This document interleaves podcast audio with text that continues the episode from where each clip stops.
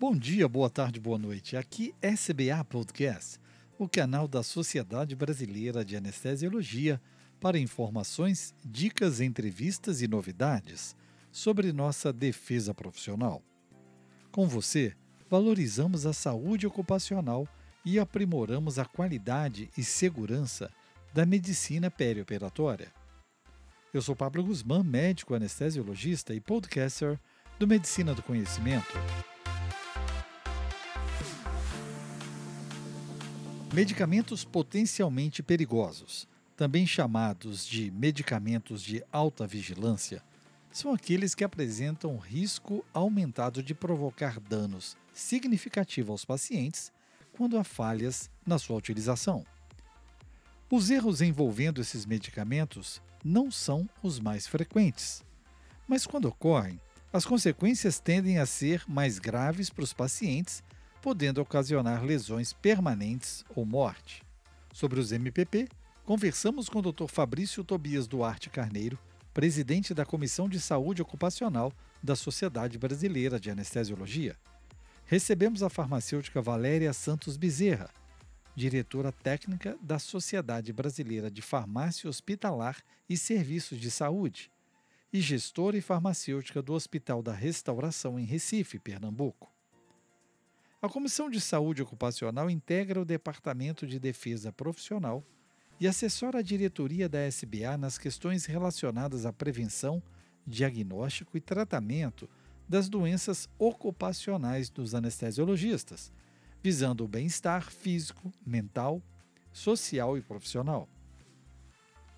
A Sociedade Brasileira de Farmácia Hospitalar e Serviços de Saúde representa os farmacêuticos hospitalares buscando o seu reconhecimento social através de estímulos à qualificação profissional e ações de articulação política junto com a sociedade e a equipe multidisciplinar em saúde. Sejam bem-vindos ao SBA Podcast e obrigado você, caro ouvinte, que participa conosco de forma ativa por seus comentários e sugestões, a partir de todos os estados brasileiros e de outras partes do mundo. É. Boa noite, meus, meus colegas ouvintes aqui do podcast da SBA. Mais um encontro que tem um tema muito pertinente, muito é, ligado à nossa Comissão de Saúde Ocupacional. Nos últimos podcasts, nós procuramos é, abraçar mais o tema do, da drogadição, do uso, do abuso da, da, da, da droga anestésica, que né, está mais próxima da gente, como proceder em casos de indícios de drogadição por residentes, por colegas, por amigos, tá? E completando esse tema, é, achamos um, um, que cairia bem nós falarmos, nós conversarmos um pouco sobre como se dá esse controle, como, se, como é, podemos minimizar através do controle de gestão intra-hospitalar, do controle da farmácia hospitalar, de alguma forma, é tentar homogeneizar o que a gente pode fazer nesse, nesse nosso imenso Brasil, que, apesar de imenso, de ser um país continental, com diversas e muitas é, desigualdades, é, nós acreditamos, pela nossa, nossa vivência é, em anestesiologia, desses anos todos de, de, de prática clínica, que, em relação ao problema da droga, né, do, do, do da medicação potencialmente perigosa, do, do, da do droga anestésica propriamente dita, eu acho que os problemas são um pouco parecidos. São a problemática é, é muito é muito parecida, não só na região norte, mas no nordeste, lá no, no sul rico, no, no centro-oeste. Então, para a gente é, tentar é, ver ver um né, ver um panorama e discutir um pouco sobre o que fazer. Nós vamos convidar aqui a doutora Valéria Santos Bezerra, ela é diretora técnica da Sociedade Brasileira de Farmácia, com uma vasta experiência né, dentro da Sociedade de Farmácia e vivência clínica, prática. Ela com certeza irá nos brindar com, com interessantes é, argumentos, interessantes pontos de vista e nos orientar sobre o que fazer. Boa noite, doutora Valéria Santos Bezerra. Seja bem-vinda ao podcast da SBA. em mais um encontro é, patrocinado pela, pela, pela Comissão Permanente de Saúde Ocupacional. Boa noite. Eu gostaria de agradecer né, a oportunidade única né, da SBRAF poder estar é, tendo esse espaço né, junto à SBA para falar de um assunto tão oportuno. Agradecer ao doutor Fabrício, agradecer ao doutor Pablo, agradecer à SBA né, pelo, pela essa oportunidade e esse espaço. Bem, é, realmente é bem louvável a gente estar tá discutindo sobre esse assunto nesse momento, porque é uma temática que exige realmente que seja discutida em equipe, né?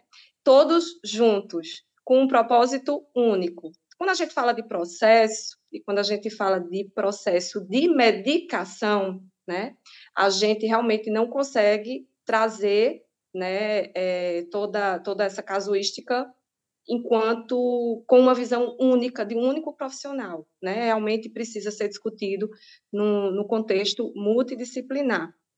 Quando a gente fala de medicamentos, né? E quando a gente traz o conceito, por exemplo, de medicamentos potencialmente perigosos ou também denominados de alta vigilância, são aqueles medicamentos que requerem um cuidado muito mais expressivo por parte do profissional, por parte da própria instituição, né? E são aqueles medicamentos que, eventualmente, em algum momento do processo, acontecer qualquer falha, né, relacionada ao processo de medicação, eles têm um potencial muito maior de provocar um dano ao paciente que outros medicamentos é, não categorizados como medicamento potencialmente perigoso.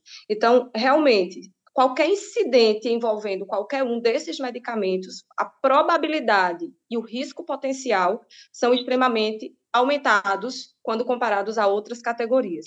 Quando a gente discute é, a questão dos medicamentos que estão ao alcance né, da, da, da, prática profissional do anestesiologista, aí realmente isso é levado à enésima potência. Por quê? Porque o arsenal terapêutico, a grande maioria dos medicamentos utilizados na prática profissional do anestesiologista, eles são de alta vigilância. Né? Então, às vezes, a gente fica muito focado na questão dos opioides, né? no, no, no cuidado né? mais expressivo nessa classe de medicamentos, mas, na verdade, esse cuidado precisa ser estendido para várias outras classes e, excepcionalmente, para alguns medicamentos né, que não, não, não a classe inteira, como no caso dos opioides. Né? Quando a gente pensa em opioides, toda a classe terapêutica é categorizada como medicamento de alta vigilância. Mas quando a gente pensa é, alguns medicamentos especificamente, por exemplo, água destilada em volume maior que 100 ml, é um medicamento potencialmente perigoso. Eu não posso fazer infusão de volumes maiores que 100 ml. E, e, e a, o, o, o, frasco, né, a bolsa, seja lá qual for, a embalagem primária da água, ela pode ser confundida com uma solução parenteral, né, um, um, um cloreto de sódio a 0,9, enfim. Então, pode haver essa, essa confusão especificamente relacionada a alguns fatores de risco, como semelhanças em embalagens, semelhanças em rótulos. Quando a gente fala na prática né, profissional do anestesiologista, especialmente em centro cirúrgico, por exemplo, é, lembra, a gente lembra da, da, da campanha né, mundial da, da Organização Mundial de Saúde ano passado, medicação sem dano. A OMS trouxe uma, uma, um diagrama muito estratégico. Esse diagrama de medicação sem dano, ele traz quatro domínios né, para que a gente tenha processos de medicação sem dano.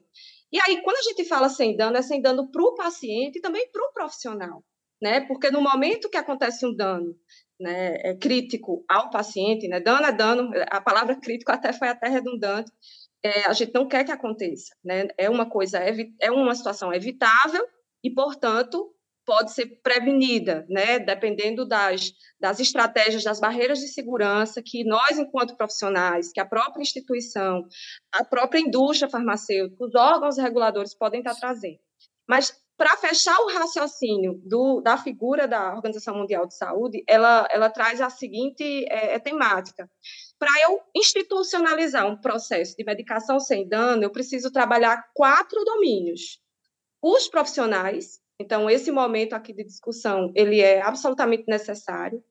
os processos que norteiam né, o uso desses medicamentos dentro da instituição, o paciente que precisa estar engajado, inclusive esse ano a OMS traz como tema central da, da, da campanha de, do Dia Mundial de Segurança do Paciente, engajando o paciente para a sua segurança, né? Então, o engajamento do paciente é uma meta internacional estabelecida pela OMS esse ano, e o próprio medicamento, né? Então, o medicamento em si, ele pode trazer algumas, oferecer algumas armadilhas, né?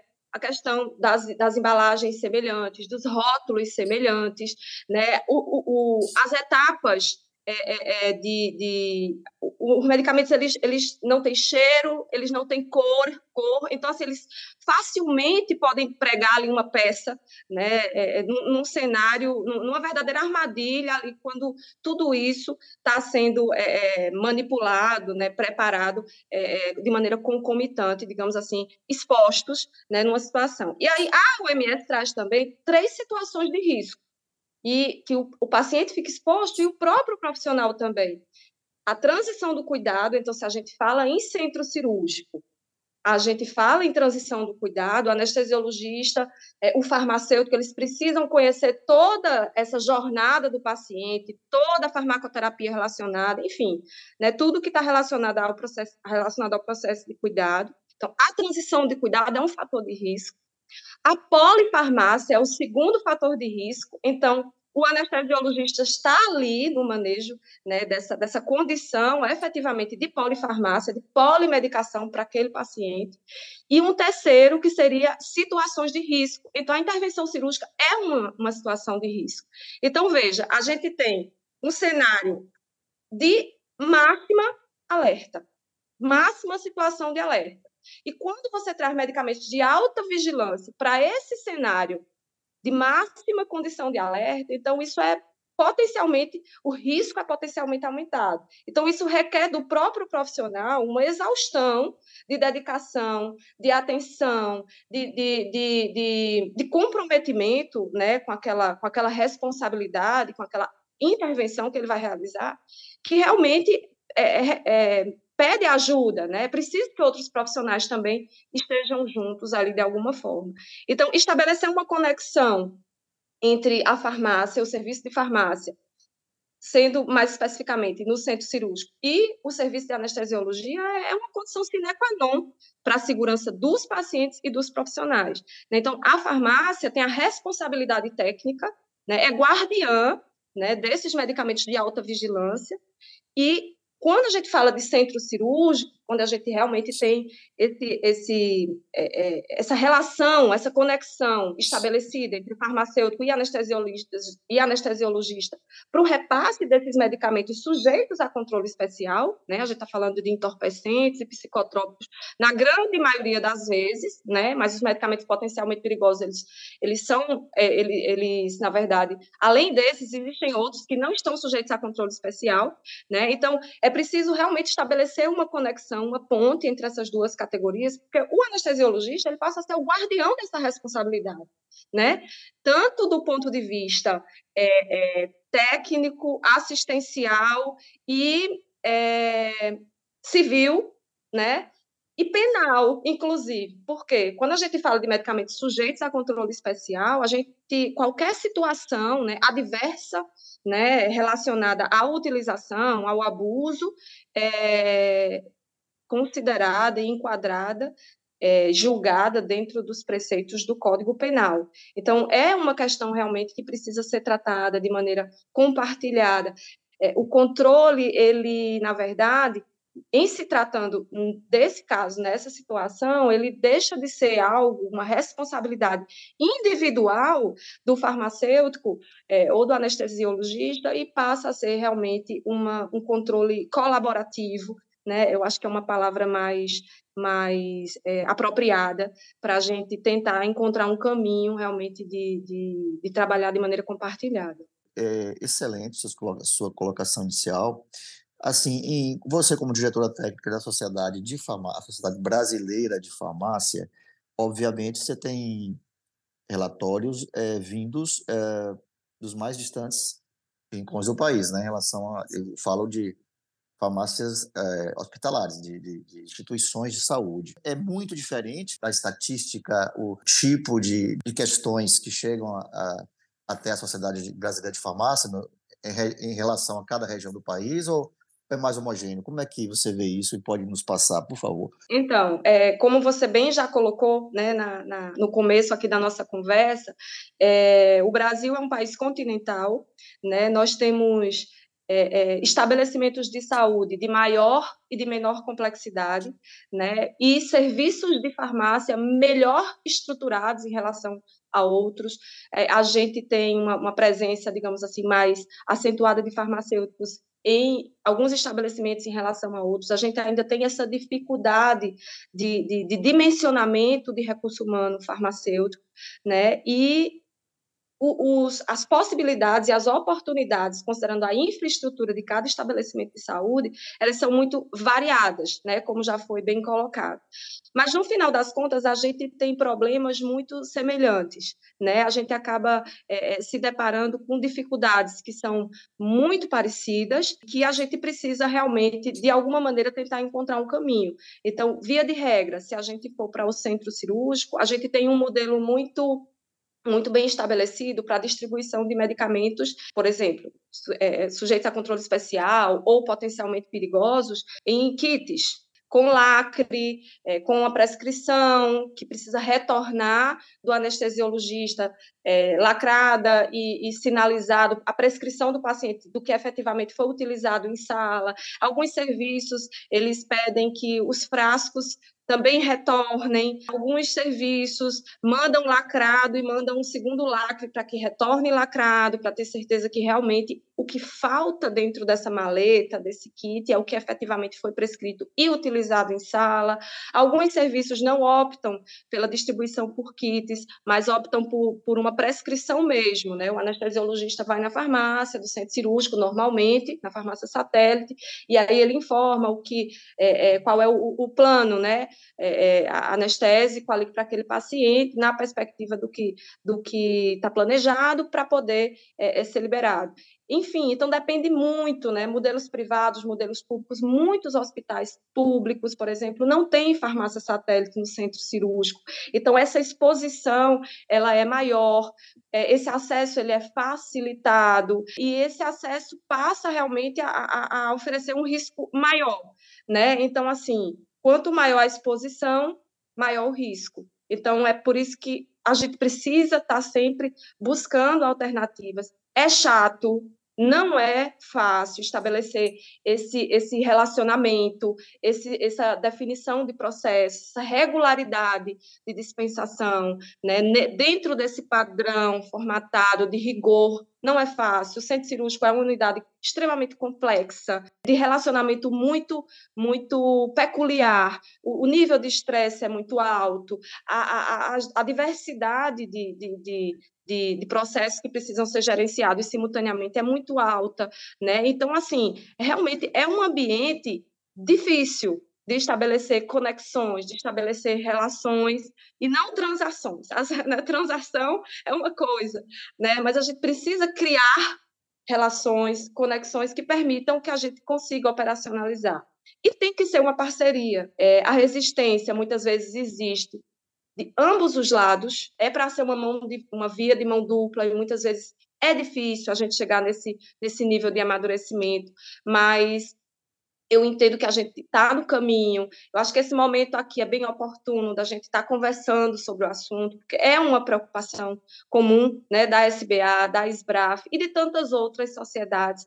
E a gente precisa realmente encontrar um caminho para conversar e, estabelecer realmente processos que ofereçam segurança para o paciente e para o profissional. Valéria, você tocou num ponto aí, né? é, em relação à, segurança do uso de, de, de medicações potencialmente perigosos. Anestesi o anestesiologista é, uma, é um profissional que gosta do ABC. Então, assim, você trabalha naquele hospital anos, né? Você sabe tudo, todas as, conhece todo mundo, você sabe com quem você vai trabalhar, você sabe que o carro da sala 2 tem um pequeno ajuste para fazer toda vez que for começar a usar. Você sabe onde está a, a, bandeja de emergência, você sabe onde. Enfim, você faz parte daquele ambiente, assim, de, um, de, uma certa forma.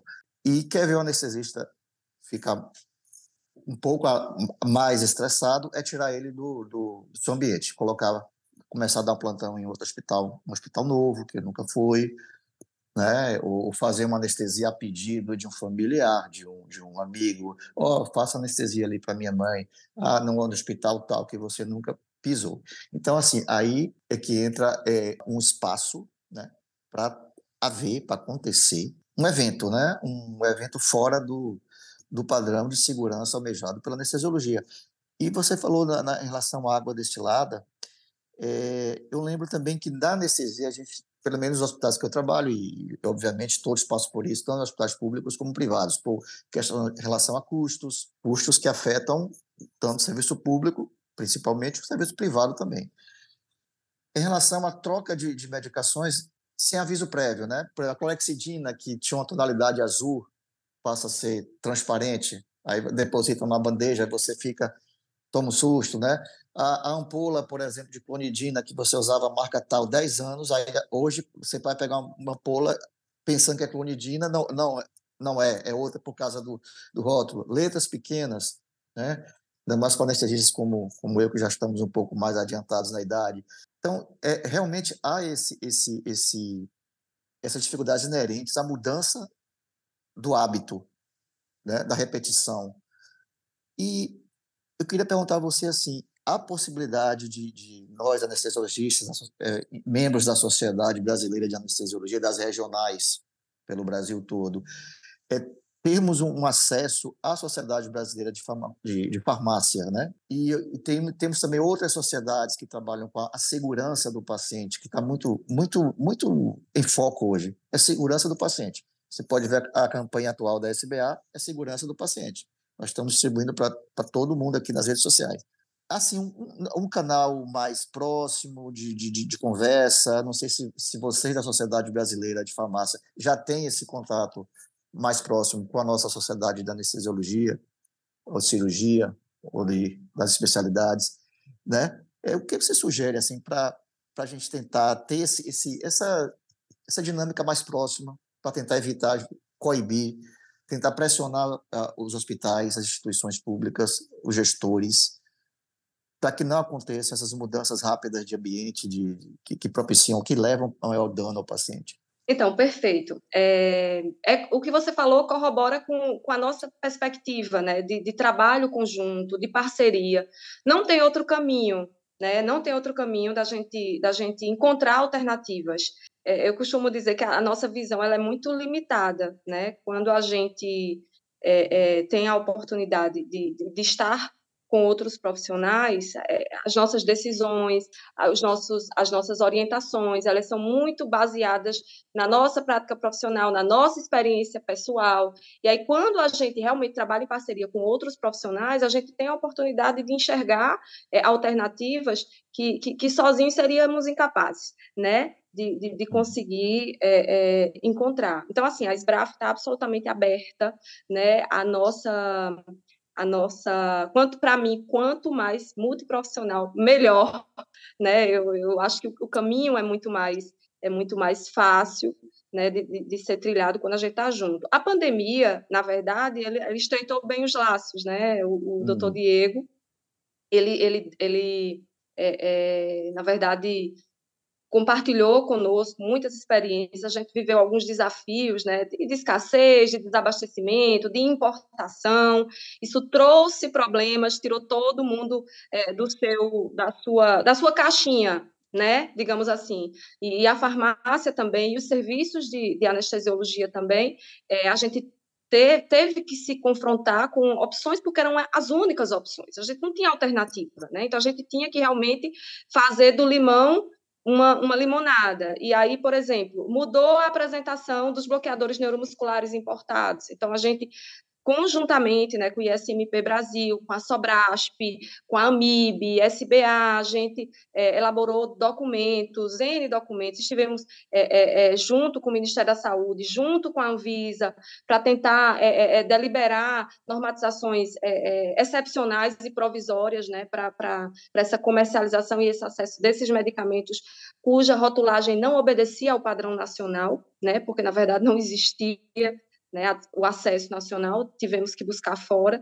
Então, assim, a SBRAF está absolutamente aberta, é, eu acredito muito nesse diálogo, eu acredito muito em orientações conjuntas, normativas conjuntas que a gente possa estar tá, tá escrevendo, eu acredito muito na escuta dos profissionais, então a gente, enquanto SBRAF, recebe muitas demandas a nível nacional, dificuldades que são reportadas, e eu tenho certeza que a SBA também, então acho que a gente pode pegar essas dificuldades que são reportadas né, por, por todo o país e a gente tentar discutir de maneira conjunta, ver alternativas e orientações. Às vezes, a gente quer estabelecer. Eu estou há oito anos e meio né, na, na, gestão de suprimentos do, do hospital, né, do Hospital da Restauração, aqui é a maior emergência do Norte e Nordeste.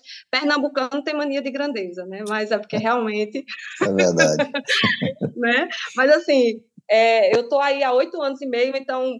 É, essa questão de, de, de gestão de abastecimento, é, de acesso, de garantir acesso e informação, porque de nada adianta você disponibilizar o medicamento e não disponibilizar a informação. O anestesiologista ele vai se irritar se ele chegar no estabelecimento e for muito diferente do que ele está acostumado na prática profissional dele, porque ele não teve acesso a informação com antecedência. Talvez se tivesse existido uma conversa, uma apresentação, um entendimento, uma compreensão, ele se estressaria menos. Então, informação é, é o carro-chefe né, do, do, de, de qualquer sucesso, de qualidade, de segurança. E, e, não é fácil né, estabelecer esse, esse, esse canal de informação de qualidade, porque também não adianta ser qualquer informação. A gente tem que tentar disponibilizar informação de qualidade, que é assertiva e que vai fazer diferença na prática profissional. Né? Também não adianta a gente tentar dar alternativas que são inviáveis, né? que existe uma distância muito grande do mundo ideal para o mundo real. O mundo real está acontecendo agora, com várias dificuldades, é, com, com, e a gente precisa superá-las, né? Estabelecer cores. Aí foi, vou, vou pegar o gancho aqui da sua fala. Está é, tá em um hospital, a cor para medicamento de alta vigilância é vermelha, é uma etiqueta vermelha. Aí você vai para outro hospital, da plantão, na mesma cidade, aí vai ser laranja. Ah, mas laranja, no outro hospital que eu dou plantão, é risco de queda. Então, na verdade, laranja quer dizer o quê? E vermelho? Porque vermelho, na padronização internacional da anestesia, é rotulagem de bloqueador neuromuscular. Então, isso é o quê, afinal? Por coincidência, o vermelho vai representar tanto o bloqueador neuromuscular, do ponto de vista de rotulagem, mas e também um medicamento de alta vigilância. Mas e se fosse outro medicamento com uma tarja vermelha, como medicamento de alta vigilância, e ele fosse confundido na hora de, da administração com um bloqueador neuromuscular? Então, assim, é, as cores, a literatura não traz como é, uma medida bem sucedida que comprovadamente reduz risco de dano ao paciente. Por quê? Porque não existe um consenso de cores. E isso confunde o profissional e causa uma poluição ali, uma confusão tão grande que mais prejudica que atrapalha. Então, ainda está sendo discutido maneiras é, visuais que consigam contribuir com, com, com o profissional para a segurança, né, e para evitar trocas aí que podem ser fatais e causar um dano ao paciente irreparável muitas vezes e o dano ao profissional, né, que é a segunda vítima. Eu gostaria de aproveitar a oportunidade. É, no, na última década, eu trabalhei é, como médico do Comitê de Qualidade de um hospital com acreditação internacional. E o grande desafio, realmente, na operação era convencer as pessoas, né, há, há uma década atrás, de que nós precisávamos trabalhar com uma equipe multiprofissional. E isso nós viemos quebrando paradigmas e mostrando a importância de estarmos em conjunto. Eu chamo a atenção no seguinte ponto: nós falamos sobre eh, os, os potenciais medicamentos hipnóticos, opioides e outros medicamentos de uso corriqueiro, mas que podem se tornar potencialmente perigosos. E na outra ponta, eu gostaria de ouvir a sua opinião frente aos principais eventos o que, que a gente normalmente vê, o que, que a Sociedade Brasileira de, Farmá de Farmácia Hospitalar é, vivencia como os principais problemas que nós encontramos de uma forma geral? Os eventos adversos, alergia, é, quase erro, é, administração inadvertida de medicamentos, troca de medicamentos. O que a gente pode falar isso na nossa prática para chamar a atenção dos nossos colegas ouvintes no SBA Podcast, para que realmente, olha, o fluxo ele se quebra principalmente nesses pontos e leva e traz ao paciente esses principais eventos. Então, muito bem colocado, né, Pablo? A ocorrência do evento adverso, que conceitualmente, evento adverso é aquele que provoca um dano ao paciente. E conceitualmente, o evento adverso, ele é evitável. Acho que isso é o mais importante para nossa na nossa para começar aqui essa conversa. É evitável. E o que eu devo fazer, o que é possível ser feito para se evitar? Porque assim, uma reação adversa, né, ao medicamento é algo imprevisível e, portanto, imprevenível. Pode acontecer, não tem como você prever.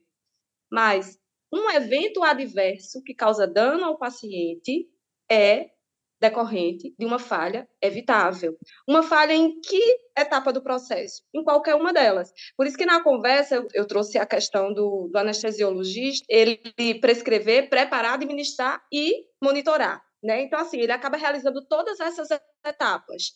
É, os erros de dispensação, eles acontecem. Por quais motivos? muitas vezes pelos mesmos motivos que um erro de preparo e um erro de administração as semelhanças de embalagem. Então, existem alguns, alguns artifícios utilizados, né? nomes muito parecidos. Então, existem as técnicas para você colocar em caixa alta, você armazenar separadamente, coloca em caixa alta lá as letras que diferenciam é, dobutamina e dopamina. Então, são muito parecidas.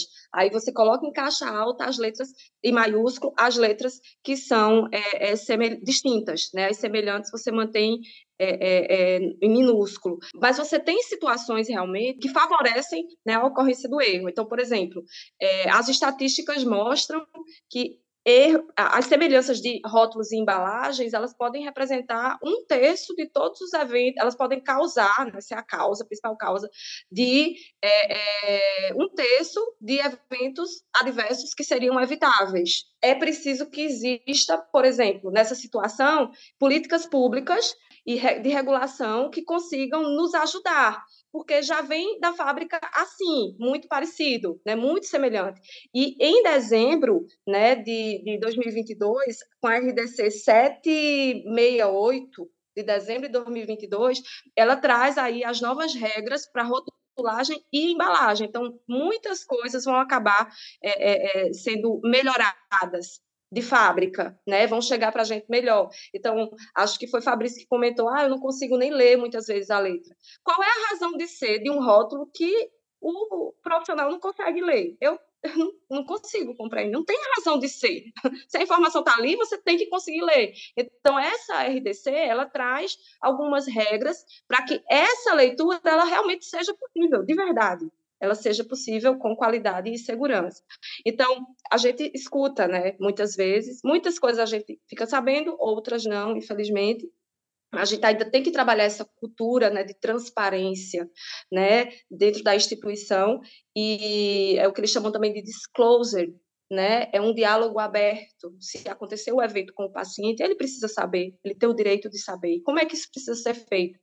Aberto, com diálogo, com escuta de todos os profissionais, do paciente, é, é, dos familiares, para que realmente se perceba ali quais foram as falhas reais, né, no mundo real, não ideal, as falhas reais, para que possa existir realmente oportunidade de melhoria. Mas você vê trocas frequentes de insulinas, né, os frascos são muito parecidos, né, e, e aí você troca, você provoca uma sequela no paciente ou, inclusive, o óbito, né, dependendo do, do, do, do erro que for provocado. Cloreto de potássio. O cloreto de potássio é fatal se você administrar sem diluição. Então, o que é que o ISMP Brasil, por exemplo, ele recomenda? É, é, frases, alertas com mensagens é, de, de negativas, elas não são bem compreendidas pelo nosso cérebro na nossa dinâmica complexa hospitalar. Então, é preciso que exista, assim, um reforço positivo. É, diluir antes de administrar. Então, é, pelo que a literatura traz, e, é, essa compreensão ela é muito mais facilitada nesse sentido de reforço positivo que de reforço negativo.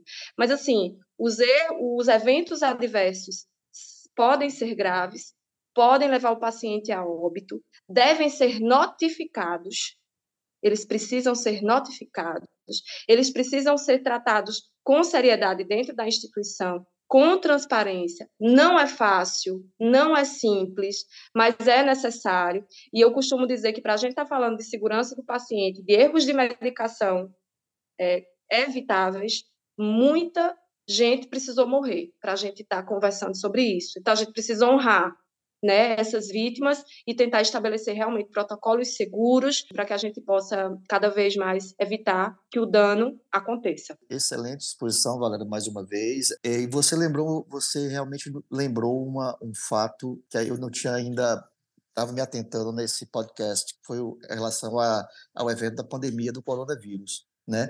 Apesar de toda a malignidade trazida por essa pandemia, se a gente pode, se, se há uma possibilidade de, de, de, de, de sugar alguma coisa é, positiva, né?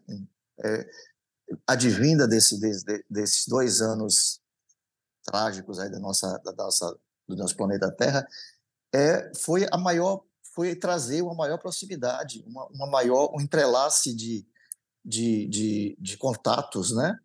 É, a, entre a anestesiologia estava à frente, é muito, muito na linha de, de, de, de enfrentamento realmente é, intra-hospitalar é, em relação aos pacientes contaminados pelo coronavírus, a farmácia, farmácia hospitalar, farmácia clínica, a, a enfermagem, a, a, terapia intensiva, né, com é, é, a, através das representações das suas sociedades respectivas. Então, com, com melhora de processos, carência de, de medicações para, anestesia foi, foi, um, foi uma coisa né, que, que, nos levou a tempos medievais. Você lembrou muito bem, obrigado por, por ter lembrado desse, desses tempos difíceis.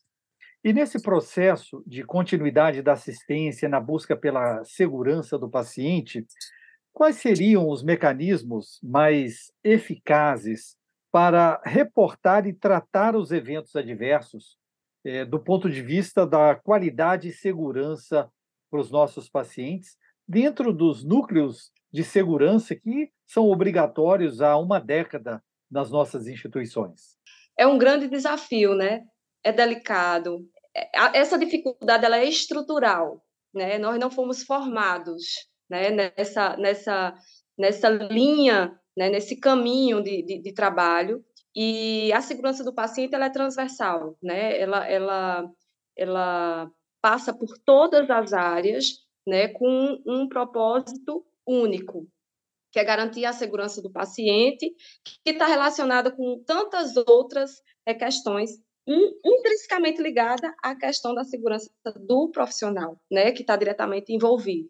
E aí, é, estabelecer mecanismos é, é muito importante e desafiador, e aí, cada instituição, porque na verdade, quando a gente fala de segurança do paciente, a gente fala de reduzir ao, o risco ao mínimo aceitável, porque a gente não pode tornar o risco igual a zero. Não existe risco igual a zero, né? Existe risco maior, risco menor, é, processos mais maduros, né? Mais mais robustos, mais amarrados, mas assim, o fato é que é preciso que cada etapa que é considerada crítica, a gente lembra do queijo né, suíço, daquela figura onde você tem processos em sequência de falhas, onde nenhuma barreira de segurança funciona e fatalmente o erro acontece provocando dano ao paciente.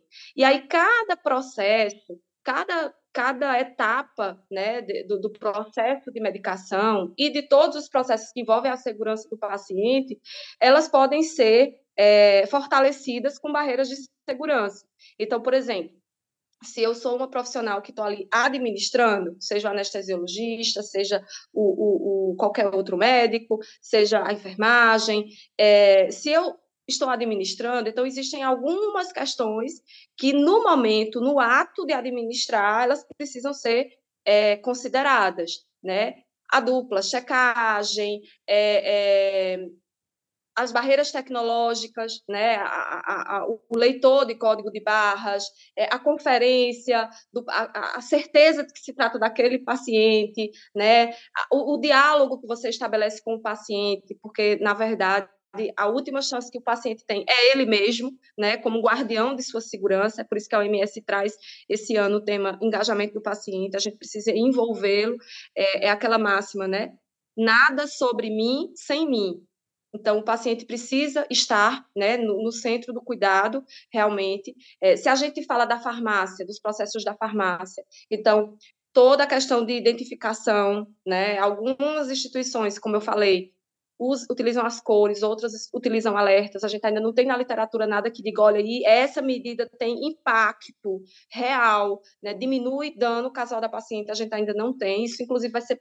proposto, e a SMP Brasil vai estar junto com os outros ISMPs nos Estados Unidos agora em outubro, e eles vão propor um estudo mundial né, para buscar né, indicadores que efetivamente, medidas que realmente tenham impacto na prevenção de danos ao paciente. Mas se eu estou, por exemplo, na gestão da farmácia hospitalar, eu tenho que pensar é, é, em, em e medidas que envolvam o uso de medicamentos de alta vigilância em todas em todos os segmentos. Não dá para estabelecer, o que eu quero dizer é que não dá para estabelecer medidas só no armazenamento da farmácia. Essas medidas de restrição de uso, de identificação, de, de, de, de nomenclatura, né, de caixa alta, com, com grafia semelhante, som semelhante, todas as medidas que eu estabelecer em uma unidade hospitalar, eu tenho que estabelecer em todo o hospital. Né? Não adianta tudo isso estar funcionando muito bem dentro da farmácia se na unidade assistencial não está estabelecido. Então, quem usa não está dentro da farmácia, está fora da farmácia. Então, eu preciso projetar essas medidas de segurança, essas barreiras, para além da farmácia. E o farmacêutico ele precisa também sair de dentro da farmácia para poder acompanhar o uso, porque ele também é responsável pela utilização segura desses medicamentos. Ele é responsável por subsidiar a informação e ele é responsável também por garantir que todo esse processo de medicação ele aconteça com segurança.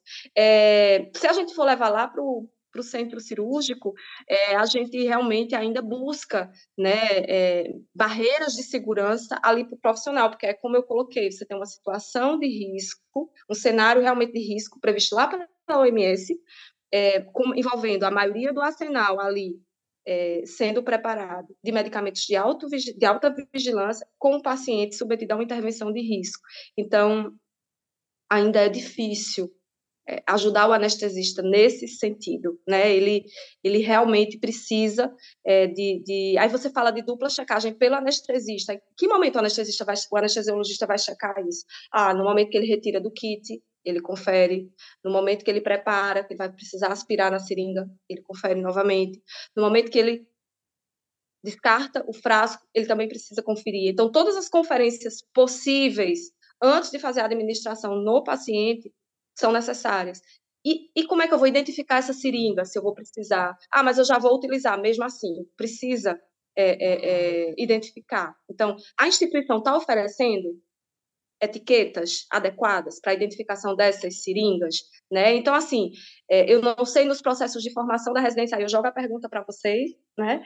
Nos processos de, de formação, né, de preceptoria, na enquanto preceptores, né, se, se é, é, como é que se conduz né, se, se vocês têm metodologias que vocês sugiram, ou que se tem alguma literatura que traga é, é, modelos fortemente recomendados de como é que tudo isso tem que acontecer, né, com relação a preparar e administrar o, o, o arsenal ali que está disponível para que o momento, né, da cirurgia possa acontecer com segurança. Sobretudo, é uma é um, é um time, né? A equipe toda tem que estar atenta e é como nos modelos da aviação, né? Todo mundo passa a ter voz de comando se aquilo estiver ameaçando né, a segurança de todos. Então, você tem voz de comando. você precisa ter voz de comando e para que o mal maior aconteça. Eu, por exemplo, adoro que digam, que me mostrem que eu me equivoquei, que, sabe, eu, eu, eu, gosto da sensação de estar sendo monitorada, de alguém estar conferindo, de alguém estar me ajudando, porque para isso não, não se tornar um, um mal maior, digamos assim. É por aí. Excelente, excelentes colocações, doutora Valéria Santos Bezerra. Lembrando, é, enfatizando a sua fala, que alguns pontos que eu, que eu absorvi bem, assim, é que não há é, risco zero, né? Há o um menor risco possível e desejável dentro de um, eu estou falando como anestesista dentro do ambiente hospitalar, tá? Tentar minimizar o mais, o mais possível esse dano e que todo evento adverso é evitável, é potencialmente evitável. Então, se está nas nossas mãos, nós temos esse, essa capacidade de tentar cognitiva, de tentar evitar, então que, que tentemos todo dia que seja um hábito medular na nossa na nossa profissão, né? Checar, rechecar, trichecar, devolver o casco, checa de novo, né? e ter, ter isso em mente nos plantões noturnos, quando nós estamos mais cansados, né?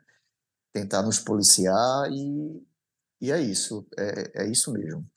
Muito obrigado, doutora Valéria Santos Bezerra, pela, por ter aceito o nosso convite aqui da, da Comissão da, de Saúde Ocupacional da SBA, na gravação desse podcast. Agradecer meu amigo Pablo Usman pela, pela excelente condução também e, considerações muito boas também durante esse, esse webinar, desse podcast. Muito obrigado, eu agradeço de coração. Ah, eu gostaria de agradecer, foi maravilhoso. Acho que é uma troca muito necessária, né? E a gente sai muito, muito mais feliz, né? Desse, desse momento aí, dessa troca.